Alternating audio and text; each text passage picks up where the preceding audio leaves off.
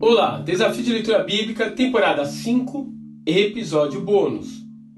Jefté, Juízes capítulo 11 e 12. E mais uma vez Israel está em apuros. Dessa vez são os amonitas que estão ameaçando a região de Gileade, o que leva os anciãos da região a buscar a ajuda de um chefe de uma milícia independente. Jefté vinha de uma família disfuncional.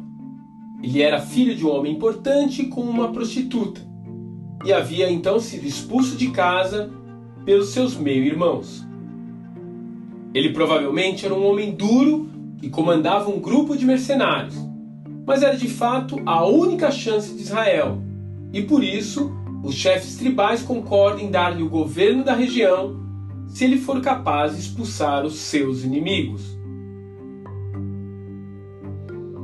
Jefité, de forma sensata, tenta primeiro um acordo. Mas o inimigo quer lutar. E então, cheio do Espírito de Deus, Jefté dá a eles a lição que merece. Entretanto, Jefté faz um voto descabeçado. Ele promete oferecer como sacrifício a primeira pessoa que viesse ao seu encontro depois da vitória. E adivinhe quem é a pessoa que faz isso? A sua filha, a sua única filha.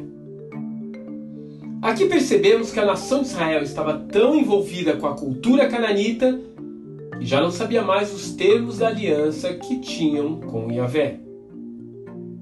Se Jefté tivesse frequentado a casa de um sacerdote ou tivesse tido acesso a um devocional de leitura bíblica por podcast, certamente ele não teria levado a cabo esse voto insano. Estamos diante de um homem que chegou a ser mencionado no livro de Hebreus como exemplo de fé, mas que era um ignorante no conhecimento de quem era Deus.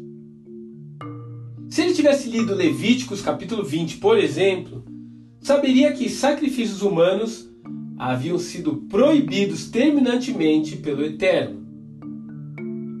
Por outro lado, se ele tivesse acesso a Levíticos capítulo 27, tomaria conhecimento de que seria possível resgatar a sua filha pelo valor de 30 moedas de prata, e ainda assim ele manteria o seu voto. Você mesmo pode verificar essas passagens na sua Bíblia. Muitas pessoas sinceras dizem que buscam a Deus do seu próprio jeito. Não precisam nem de igreja e nem mesmo de uma doutrina para seguir. Jefté era de fato um homem sincero, de fé e de palavra, mas isso infelizmente não o impediu de produzir uma maldição para sua própria casa. Que fique para nós a advertência de que uma fé que não está baseada nos princípios da palavra de Deus não é apenas insuficiente, mas conduz a decisões erradas que eventualmente poderão ser fatais. Deus te abençoe e até amanhã.